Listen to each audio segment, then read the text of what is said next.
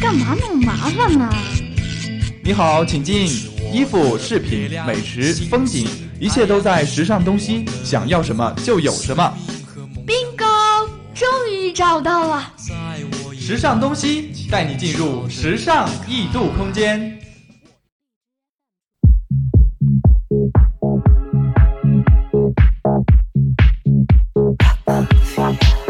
It's been said and done. Every beautiful thought's been already sung. And I guess right now here's another one. So your melody will play on and on with the best of all. 北京时间的十九点十一分，欢迎您继续收听我们的 FM 九十五点二浙江师范大学校园之声。这一节到了我们时尚东西的时间了，我是主播肖楠。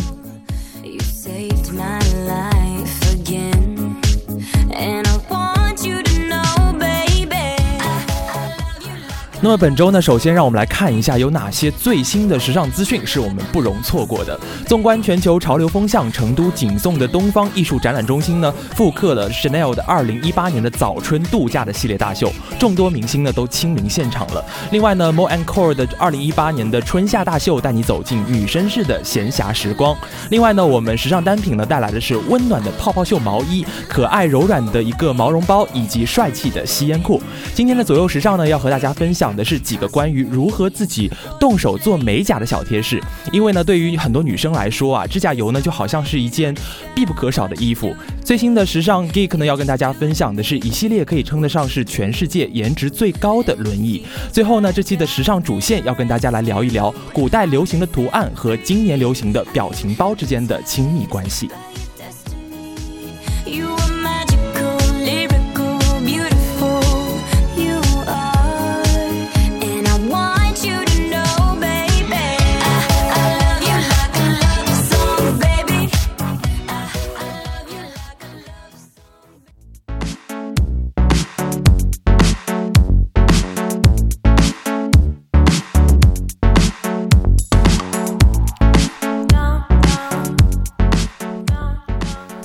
马上让我们进入今天的第一个板块——时尚新风尚。纵观全球潮流风向，搜寻最新的时尚资讯。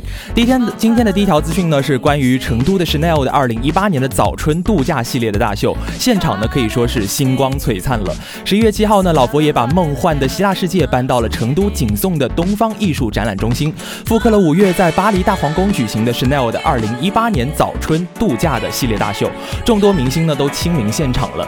当晚呢，周迅身着的是 Chanel 二零一七年的秋冬高季系列连衣裙，简单的黑格呃黑绿的格子呢裙呢，搭配上了一个 Ultra 系列的陶瓷耳环，显得非常的有灵气，并且呢又不失优雅。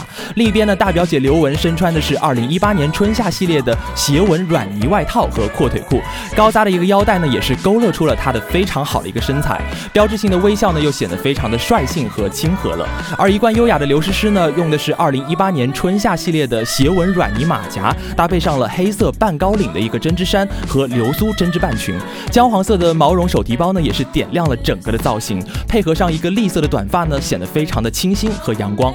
与之相反的宋茜呢，则保持自己帅气的风格，刺绣的乌干纱外套呢，搭配上了一个流苏手包，黑色紧身的牛仔裤下面呢，穿上了一个绒面的绑带机车靴，显得非常的随性又干练。同样帅气的陈伟霆身着的是2017年的秋冬海马毛的斜纹软呢外套，胸口呢点缀着一枚弓箭造型的一个胸针，既精致又显得非常的潇洒。而刘浩然呢，则是用白色的羊毛短外套配上了一个白裤和白球鞋，可以说真的是一个白马王子了。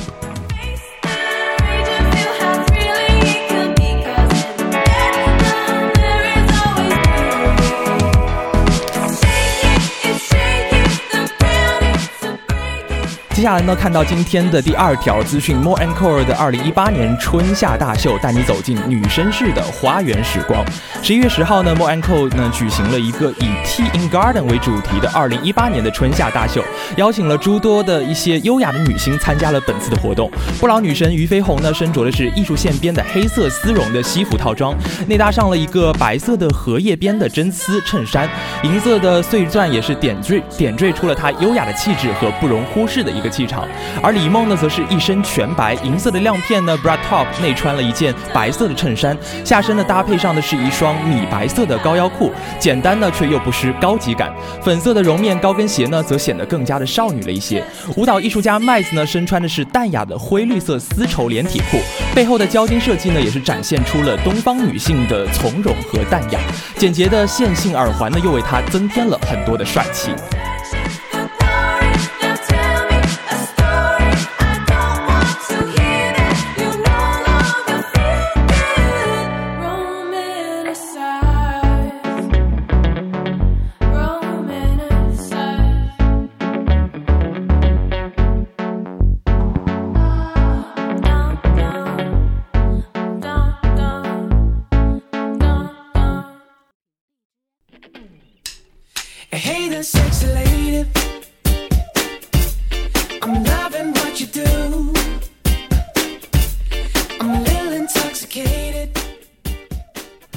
接下来呢是今天的第二个部分，潮流单品进阶，盘点最新的潮流单品，分享最硬的时尚搭配。那么今天呢，首先要为大家安利到的一款单品呢，叫做羊羔毛的外套。我们几乎半个秋冬季呢，都在大衣呀、羽绒服当中徘徊和挣扎，却总找不到一件时髦又暖和又软绒的外套。大衣呢太过成熟了，然后羽绒服呢又会显得过于臃肿。如果想要在寒冷的冬季打造出既时尚又御寒的造型，那么你一定不能少了它，就是羊羔绒。无论是皮毛一体的羊羔绒外套，或者是领子上稍稍以羊羔绒面料做点缀，都能够点亮你的造型。在各大的时装周上呢，我们随处可见羊羔毛外套啊，皮草拼接皮革机车的夹克呢，搭配上紧身的皮袄，时尚呢和运动就相结合起来了，也会显得非常的帅气。酒红色的羊羔毛外套呢，中和了羊羔毛外套过于硬朗的线条，也多了几分女性的柔美。搭配上短靴呢，瞬间呢就会显得你的腿非常的长了。没有拼接的羊羔毛大衣呢。就更加的呃柔软和暖和一些，适合可爱的萌妹子，就像冬天呢窝在沙发里的感觉，非常的温馨又舒适。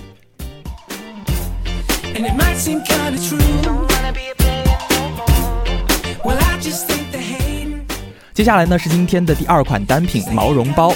冷飕飕的冬天呢，就快要到了啊！如果能够给自己添上一件毛茸茸的单品呢，一定是非常幸福的。那么毛绒包呢，就是一个非常不错的选择了。今年非常流行的飞行员夹克呢，自带一个酷帅的风格，但是如果你搭配上一只温暖可爱的毛绒包呢，不仅会显得呃不会显得更加的装嫩吧，也能够呃中和夹克的一个硬朗，显得又帅又萌。如果你觉得一整个毛绒包抓在手里有太过夸张的一种感觉啊，那么你就可以选择更加低调的毛绒配。饰，例如呢，可爱的毛球包带就很好了，给你已经看腻的普通的通勤包上面换上毛球包带，绝对称得上是一种赋予包包第二次生命的感觉。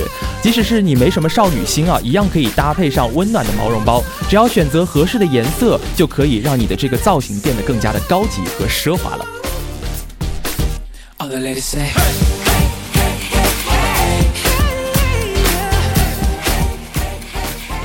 最后呢是第三款单品紧口短靴。那么秋冬季节呢，我相信短靴一定是大家必不可少的一款鞋类的单品。而当季呢最潮的一个短靴呢是鞋袜一体式，它将高弹力的面料呢和鞋体的结合，给这个短靴呢一种鞋袜一体式的感觉。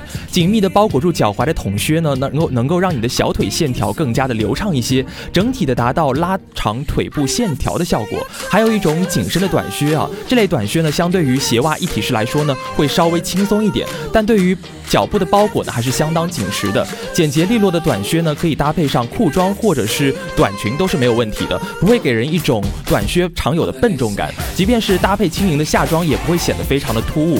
那么常规的窄口靴呢，就是最常规的一个短靴了。虽然比前面的两款少了一点气场，但是穿出来呢，会非常的舒服和好搭。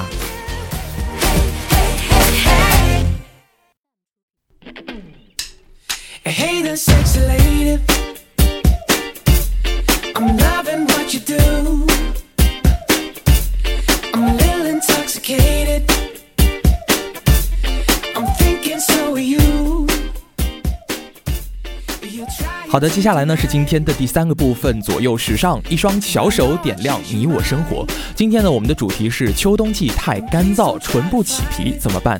其实呢，每到了秋冬季节呢，唇部总会感到非常的干燥，有时候呢，在上妆之后啊，唇部甚至会干到脱皮，甚至到有疼痛感。这种反应呢，都是唇部缺乏油脂滋润的表现。在如此干冷的季节，该怎么保护我们娇嫩的唇部呢？今天的时呃左右时尚就跟大家来探讨一下。say I told you so. 那么首先要讲到的呢是冬季唇部容易干裂起皮的原因。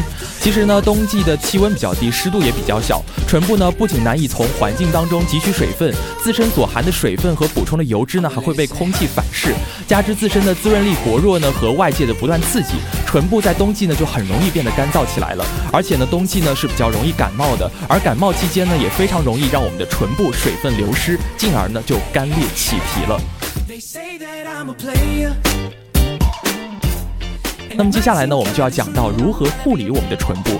其实呢，最能够直接防止并且改善唇部干燥皲裂的一个方法呢，就是涂抹护唇膏。需要注意的呢，是为了弥补唇部先天滋润能力不足的一个缺陷呢，涂抹这个润润唇膏呢，不能够像涂抹面霜那样仅在早晚使用，要随身携带，经常涂抹，这样呢，才能为我们的唇部不断的补充营养，保护唇部不受环境的一个侵害。另外呢，如果唇部上面因为干燥而出现的死皮比较多，就可以 DIY 唇膜来改善。首先呢，在湿润的唇部涂抹厚厚的一层护唇膏，并且呢用保鲜膜覆盖起来。待十五分钟之后呢，就可以取下保鲜膜，并用手指或者是牙刷呢轻轻的按摩唇部，使死皮脱落。然后呢，我们就可以用纸巾进行擦拭了。最后呢，再使用滋润度比较高的润唇膏产品，就来可以做强效的一个保湿。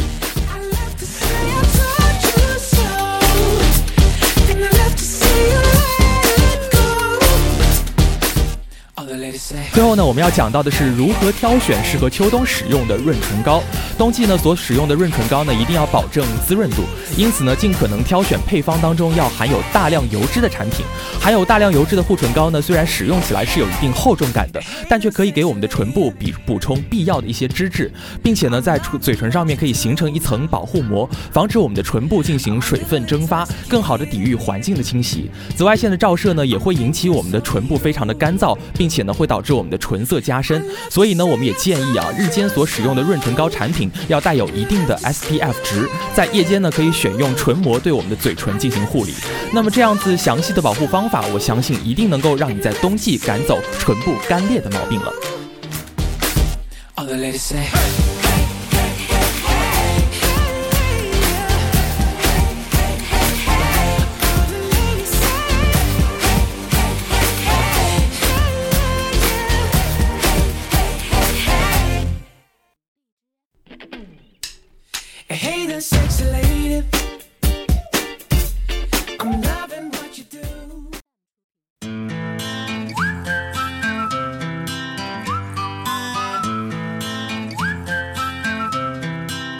Can you blow my whistle, baby? Whistle, baby, let me know.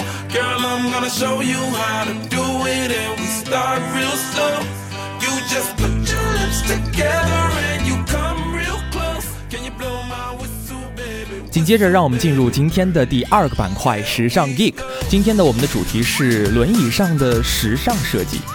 说到轮椅呢，你肯定会想到一些不好的词汇。似乎从诞生伊始啊，轮椅就是一个冰冷的代名词。对于有行走障碍的人来说呢，轮椅仅仅是一个代步的工具而已。它没有感情，没有色彩，是灰暗的象征。但是如果有一天呢，轮椅能够和温暖、可爱、时尚这些美好的词语搭上关系，你会想到什么呢？今天的 Geek 呢，就带大家来看一看那些设计特别的轮椅，让大家改变一下对于轮椅的刻板印象。Baby, take a look. You blow my whistle, baby, whistle, 今天要说到的这些可爱奇妙的设计呢，是来自于一对爱尔兰的姐妹花，她们做出的这些设计啊，赋予了轮椅一个全新的生命，也给予了行走障碍者一次重新体验生活的机会。由于妹妹呢从小就患有先天性的脊椎裂的疾病，导致她腰部以下是全部瘫痪了，她从没体验过那种自由跑跳的感觉，她的一生呢注定要跟轮椅捆绑在一起。所以每当看到其他小朋友换上不同鞋子的时候，她的内心其实是非常羡慕的。在她的一史里边呢，轮椅就是他的鞋子。可是对于这双丑陋的鞋子，他没有选择的余地。为此呢，他就非常的苦恼了。最大的愿望呢，就是能够拥有一把和其他人不一样的轮椅。他不愿被其他人看作是不幸的女孩，也不愿意看到路人投来同情的目光。所以他产生了一个非常大胆的想法，就是自己 DIY 轮椅。不需要多少的资金和准备，只需要一点点材料，就可以让他的轮椅变得更加的独特和好看了。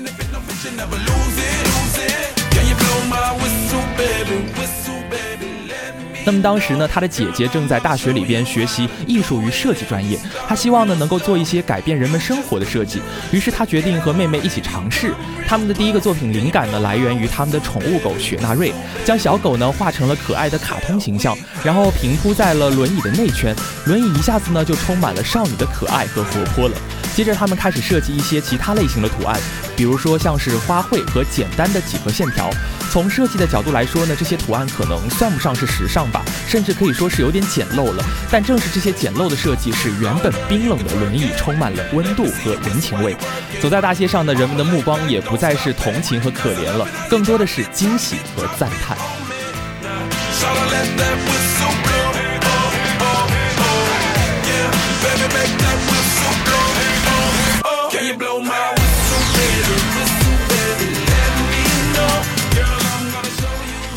有人说呢，自己家里也有这样的需要，于是呢，姐妹两个人就开始进行更加大胆的一些尝试和设计了，不断的变换在轮椅上的造型，图案设计呢也变得更加的有趣和多变了。除了家里的小狗呢，大自然里的动物呢，都给他们带来了无限的灵感。比如说，像是奔跑的斑马和长颈鹿，在天空中自由飞翔的小鸟，在水里徜徉的鲸鱼等，这些无拘无束的小动物呢，都是。姐妹两个人内心深处对于自由向往的写照。除了可爱的小动物呢，大自然里面还有各种各样色彩缤纷的植物。绿色呢代表了生机，红色呢代表了活力。将它们运用在轮椅上呢，就昭示着一种热情和希望。而最精彩的是啊，通过绘画和设计呢，当轮子转动的时候，你就能够看到小鸟在挥动翅膀飞行，斑马呢在原野上奔驰，而鲸鱼呢会在此起彼伏的喷水。有了这些有趣的行走的动画，轮椅就不会变得更加的乏味和枯燥了。那么，在得知英国有六十四万的轮椅使用者之后呢，她们姐妹呢就萌生了一个开设工作室的想法。妹妹呢作为自己的品牌大使，并不是一个装饰性的头衔。她每次呢在演讲台上演讲的时候，热情总是能够感染到很多人。你可以感受得到啊，当她旋转起轮椅的时候，她的内心呢不是自卑的，而是充满了自信和精彩。在他的眼中呢，轮椅不仅仅是一个代步工具，也不是他对美好生活的阻碍，而是陪伴自己的双腿，是本就值得被赋予温度和真爱的。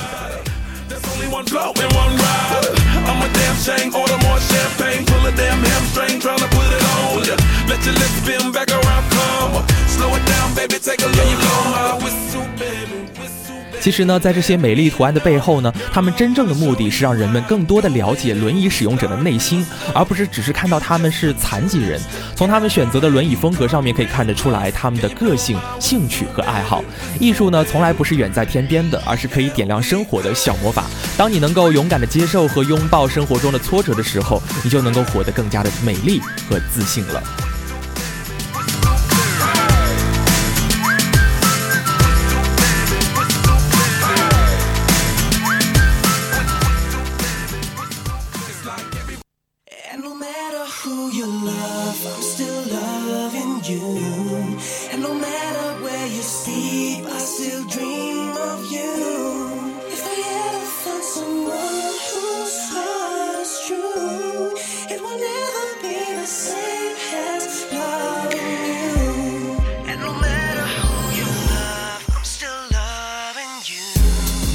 好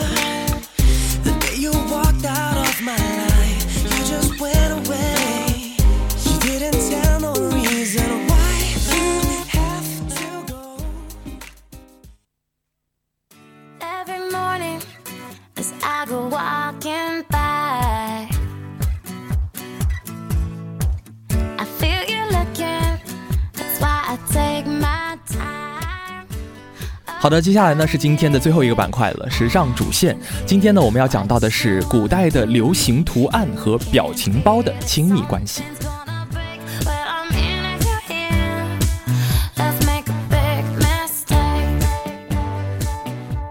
如今的生活呢，可以说表情包已经充斥了我们的线上交流了。每打一句话呢，每发一条朋友圈都要配上一张表情包。没有表情包啊，可以说你就没有办法和别人交流了。而且呢，表情包的类型也是多种多样的。例如最近非常流行的一种文物表情包。其实呢，这些表情奇葩生动的文物呢，之所以让我们觉得像表情包啊，是因为他们的表情都很夸张和丰富。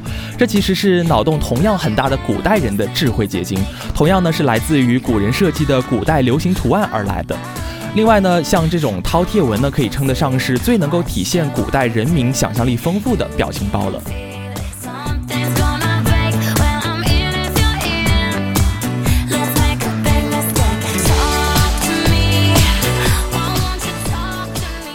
饕餮呢，其实是一种存在于古代神话传说中的神兽，它吸收了鸟类、鱼类、兽类等各种动物的一些特征，既像鹿又像鸟，也也有点像人了。这种饕餮呢，在古代最常用的地方呢，就是各种青铜器了。饕餮纹的青铜器呢，和一般大家所熟知的一些青铜器是很不一样的。我们最熟悉的青铜器呢，一般都是大气沉稳，并且呢充满了王者之风的。而饕餮纹的青铜器呢，会让人觉得有点狰狞和蠢萌。其实呢，饕餮狰狞蠢萌的源头是它那双无比巨大的眼睛。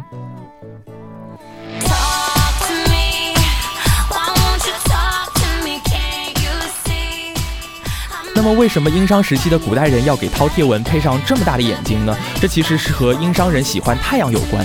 事实上呢，殷商时期的人类社会才刚刚脱离原始部族的社会没多久，人们普遍相信啊，万物都是有灵的。图腾崇拜呢，是当时特有的一种文化。在他们的信仰里边，有一高有一位至高无上的神，那就是太阳神帝俊。由于祭祀的时候呢，和神明沟通需要媒介，殷商人呢就会在祭祀的器物上面绘制饕餮的图案，来充当交流的工具。而巫教中的太阳神呢，通常会会会被绘制出一个眼睛的形状，所以呢，殷商人就把饕餮的眼睛画得非常的夸张。其实呢，这就是对于太阳神帝俊的一个崇拜。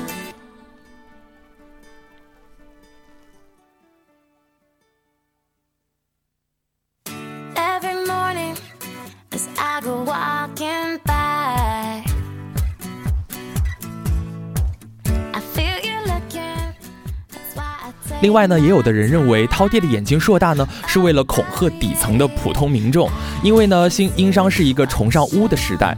那那些统治者呢，管理万民都是靠神鬼宗教的。出于对下层人民的一个震慑呢，殷商贵族呢就要让自己看起来神秘而威严。那么硕大而又狰狞的眼睛呢，就恰好能够体现出王权的威严和神秘了，从而达到一个恐吓民众的效果。所以，为什么饕餮纹的青铜器给人的第一感觉是狰狞而不是庄严？就是因为殷商人在制造它的时候啊，刻意的将眼部的细节放大了，导致饕餮纹呢显得格外的夸张，特别像表情包。这不是古代人的一时兴起啊，而是对整个社会信仰体系所造成的一个结果。Oh, oh.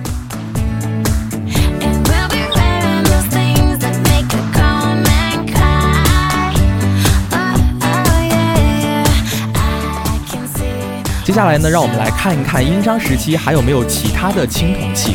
有许多同样呢，也是具有表情包的特征的。例如呢，可以萌化人的一个枭形酒器。这个枭啊，其实指的就是猫头鹰。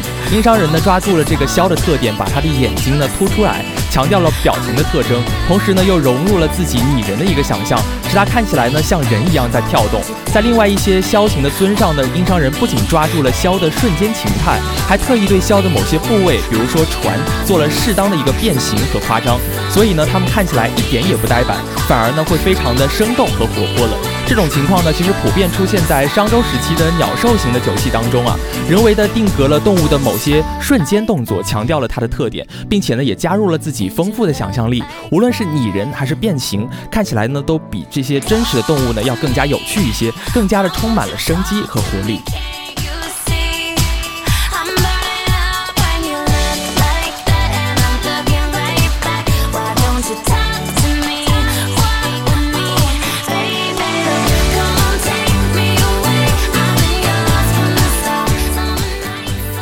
最后呢，其实想说的是，其实，在世界上面呢，许多其他文明发展的早期历程当中呢，都曾经出现过青铜器的身影。但就青铜器的工艺和规模而言呢，没有哪个文明的青铜文化能够超过中国了。从夏朝开始呢，自商周到春秋，我们的祖先呢创造出太多太多灿烂丰富的青铜器物了。所以你下次有机会去博物馆的时候，不妨在青铜文物前多驻足一会儿，欣赏一下它们各自不同却充满情趣的造型吧。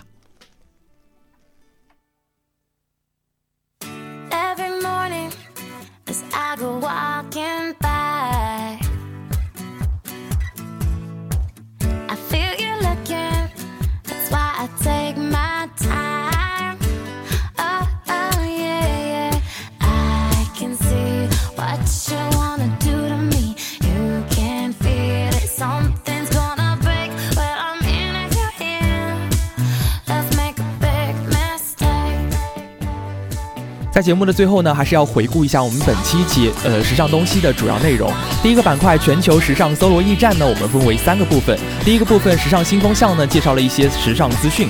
第二个板块是潮流单品进阶呢，为大家盘点了一些潮流单品。而左右时尚呢，我们讲到的是怎样让我们的唇部不变得那么的干燥。时尚 geek 呢，我们讲到的是轮椅上的时尚设计。而最后一个板块时尚主线呢，我们讲到的是古代的流行图案和表情包的亲密关系。